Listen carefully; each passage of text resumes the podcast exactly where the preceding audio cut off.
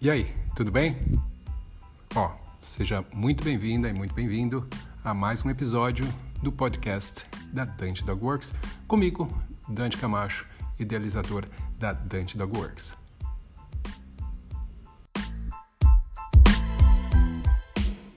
Como eu tinha falado, hoje eu vou estar falando com vocês sobre a maneira correta de introduzir comandos verbais.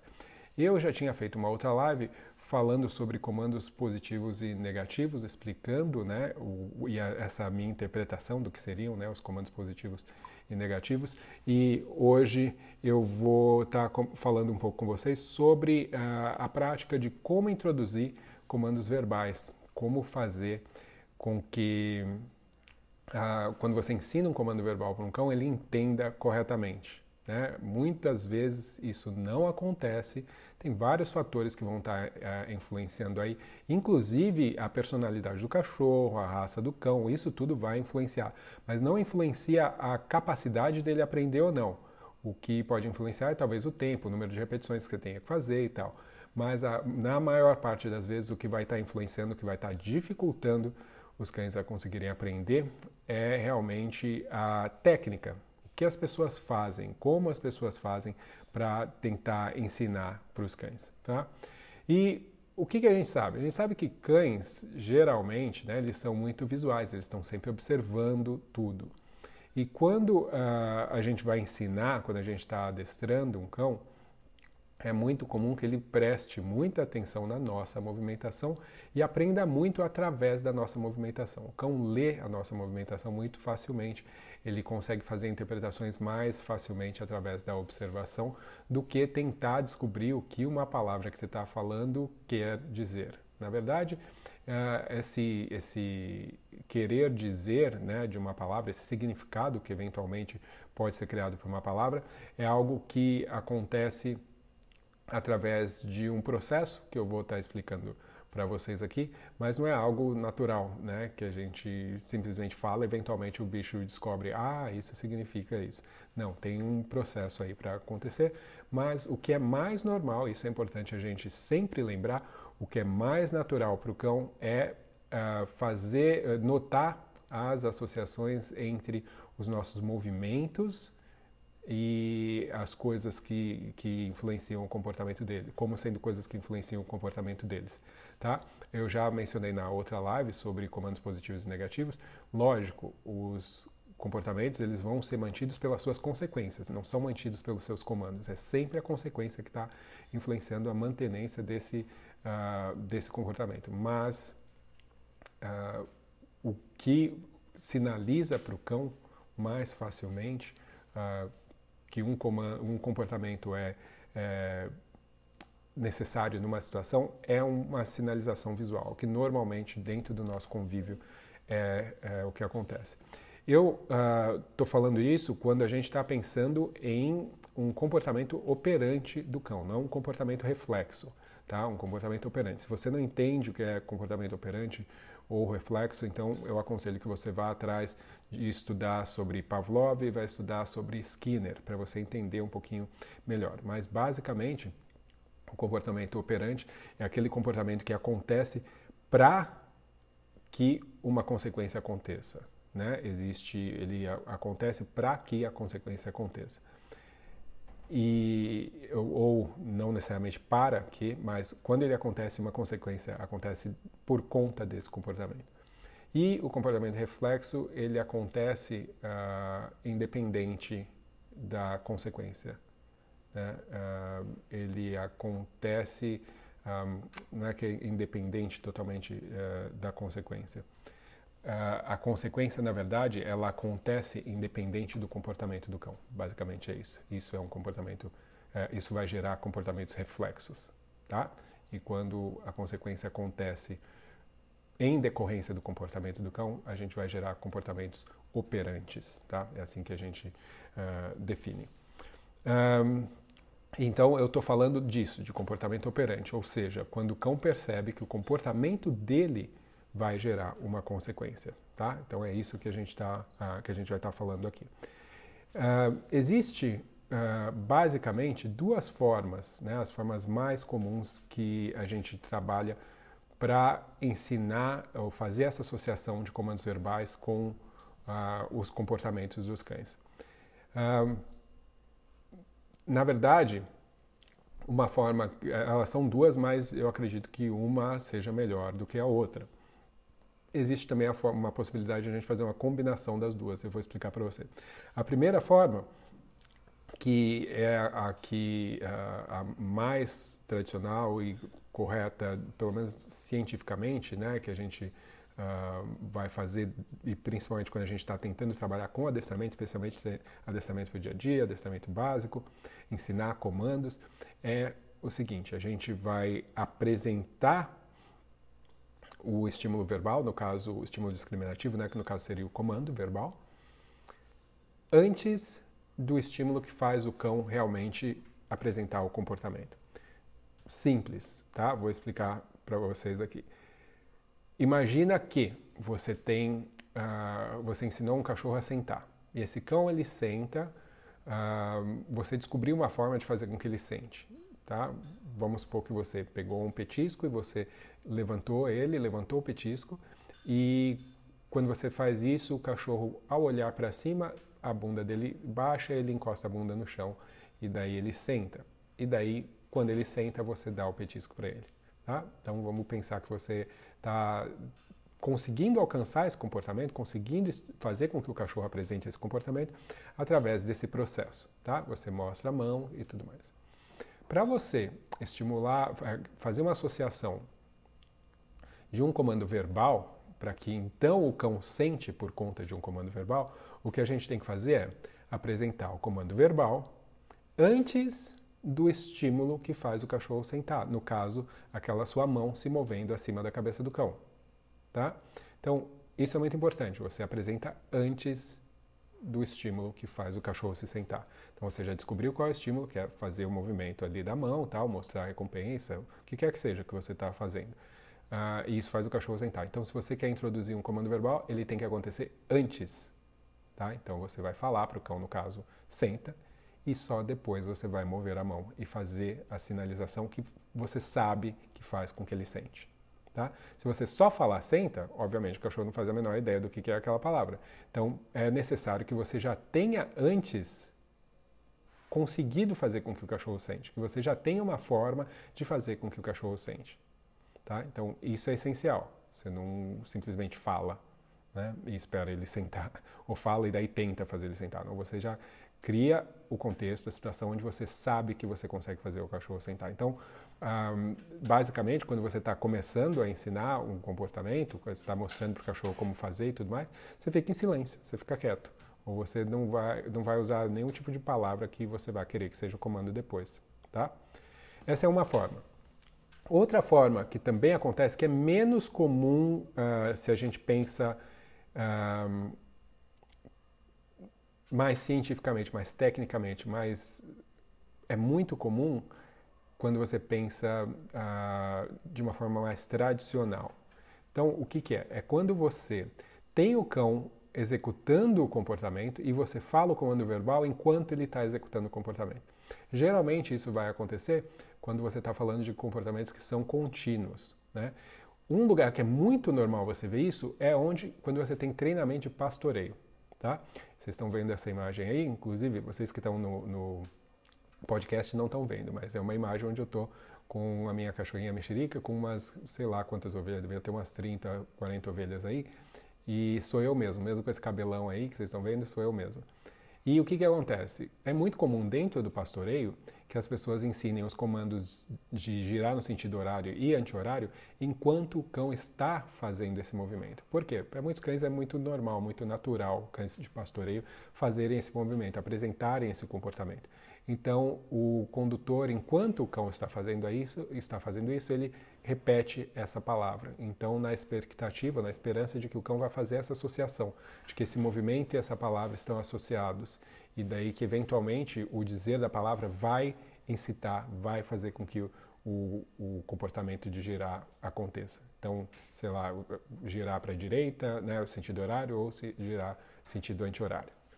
Uh, essa é uma outra forma também. Então, vamos por uma outra situação: a pessoa está fazendo, está uh, andando com o cão na guia e o cão está andando junto dela e ela sabe como manter ele nessa posição, então ela poderia continuar repetindo enquanto ele está na posição junto, junto, junto. Ou se o cachorro está numa posição de fica, né, um, um, comportamento que é contínuo. Então ela poderia então dizer fica, fica, fica enquanto o cachorro está ali na posição. Então essa seria uma outra forma de ensinar. Eu não uso muito essa forma. Eu acredito que ela é muito mais lenta para o aprendizado do cão uh, de, do comando verbal você uh, acho que é muito mais rápido você conseguir então colocar o comando verbal primeiro e depois incitar o comportamento. Óbvio que você também pode fazer as duas coisas junto. Tem gente que usa uma combinação. Então, no caso, vamos pôr um cachorro andando junto, a pessoa diria junto antes de colocar o cão na posição de junto, né, antes de começar a caminhar. Então, ela diria junto. Daí ela começaria a caminhar com o cão junto e daí ela repetiria a palavra ou o comando enquanto, enquanto o cão está na posição. Tá? Então essa seria uma terceira opção, na verdade. Eu disse que tinha duas, mas tem essa terceira que na verdade seria uma combinação de duas.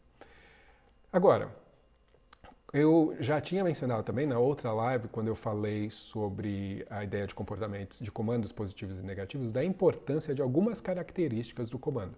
Né? Ah, que quais são? Ah, distinção, ou seja, eles têm que estar muito claros, comandos entre eles, né, a, a diferença entre eles, para não confundir o cão. Uh, falei sobre a saliência, ou seja, uh, o quão claro é ou fácil para o cão ver, notar aquele, aquele uh, sinal. A consistência, o quanto você consegue manter aquele sinal igual, ou seja, não tem muita variação, até mesmo de tonalidade.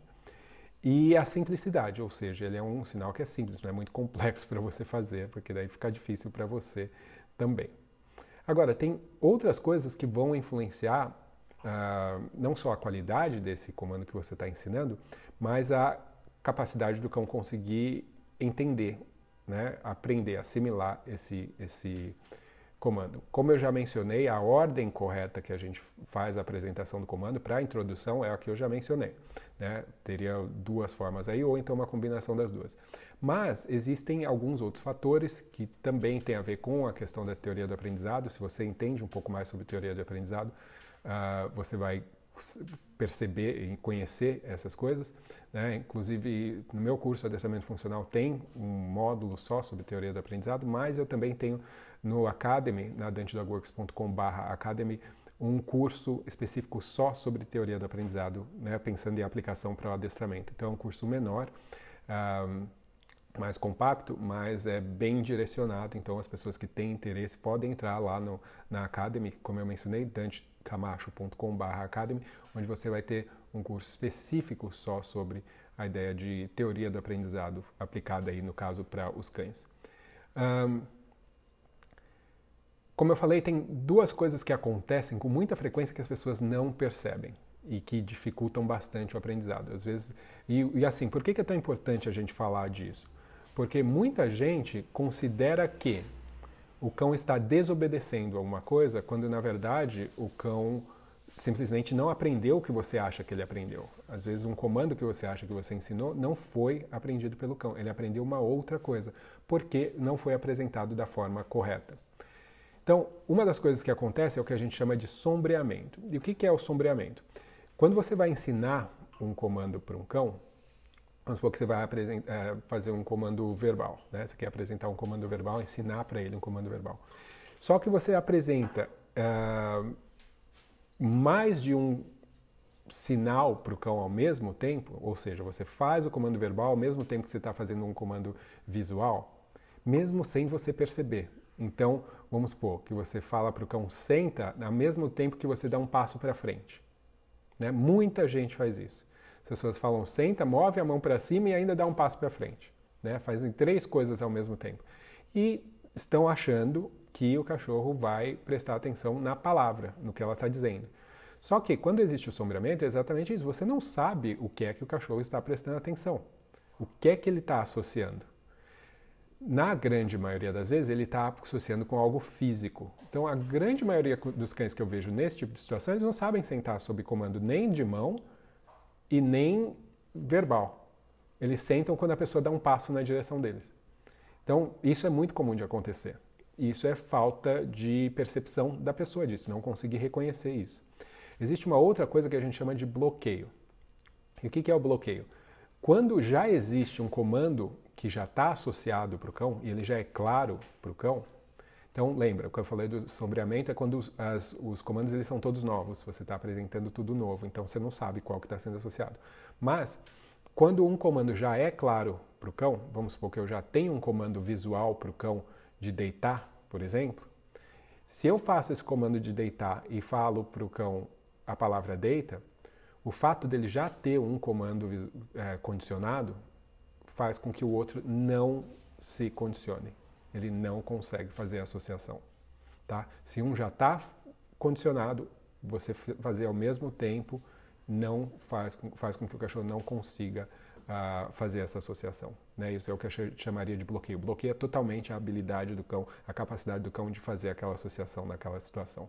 Tá? Então, isso é, é, muito importante e se você pensar nisso em aprendizado, pensando em aprendizado, as implicâncias disso são imensas. Porque os cães eles condicionam não só coisas que a gente quer, condicionam várias coisas. Então, se o bloqueio está dizendo que uma coisa que está condicionada já, se ela é apresentada, né, um estímulo é apresentado, e aí eu tento fazer o cachorro condicionar com outro estímulo, eu não vou estar tá conseguindo.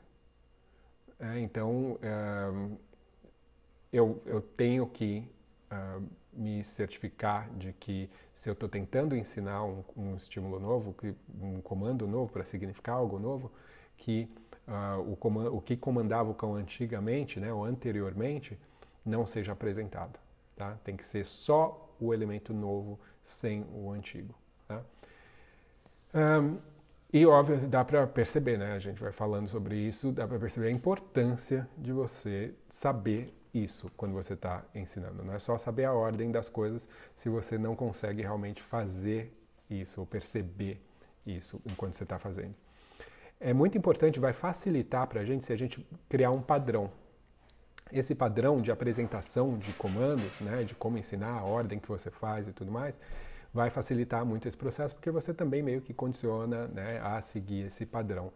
E é muito importante, assim, ajuda bastante se você, por exemplo, filmar o seu treino. Né? Filmar o seu treino te ajuda a perceber esses pequenos detalhes que às vezes você está fazendo errado, especialmente de sombreamento. Um, então eu, eu sempre recomendo isso, sempre recomendo as pessoas fazerem isso. Um, isso, de uma certa forma, faz o quê? Com que o seu treinamento, com que a introdução de comandos, pelo menos, né, seja muito mais limpa, a gente vai dizer, a gente chama normalmente, né? Uh, um treino limpo é um que não é confuso para o cão, que não tem um monte de informação que não faz sentido ou que são misturadas para o cão. Então, uh, a coisa mais comum que existe é você ver treino sujo, treino que a gente chama treino porco. Né? Mas, infelizmente, a maioria das pessoas não percebe isso. E isso tem uma imensa uh, influência na capacidade do cão entender e, por consequência, no sucesso do treinamento. E essa é uma das grandes diferenças entre treinadores bem-sucedidos e mal-sucedidos, entre treinadores que são considerados bons treinadores e, treinamentos, e treinadores que são considerados mal treinadores. Essa até mesmo percepção do quão sujo ou limpo está sendo o seu treinamento, certo?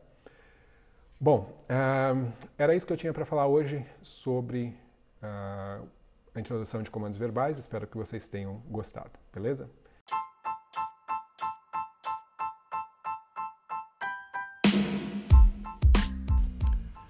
Então, pessoal, esse foi mais um episódio do podcast da Dante Dog Works. Espero que vocês tenham gostado. Se vocês querem mais informações sobre a Dante Dog Works, sobre os cursos da Dante Dog Works, é só entrar no site www.dantecamacho.com e lá você vai saber um pouco mais sobre mim, sobre a minha história e também sobre os cursos aí que a gente tem disponível. Eu espero vocês no próximo episódio, então, até mais, um abraço.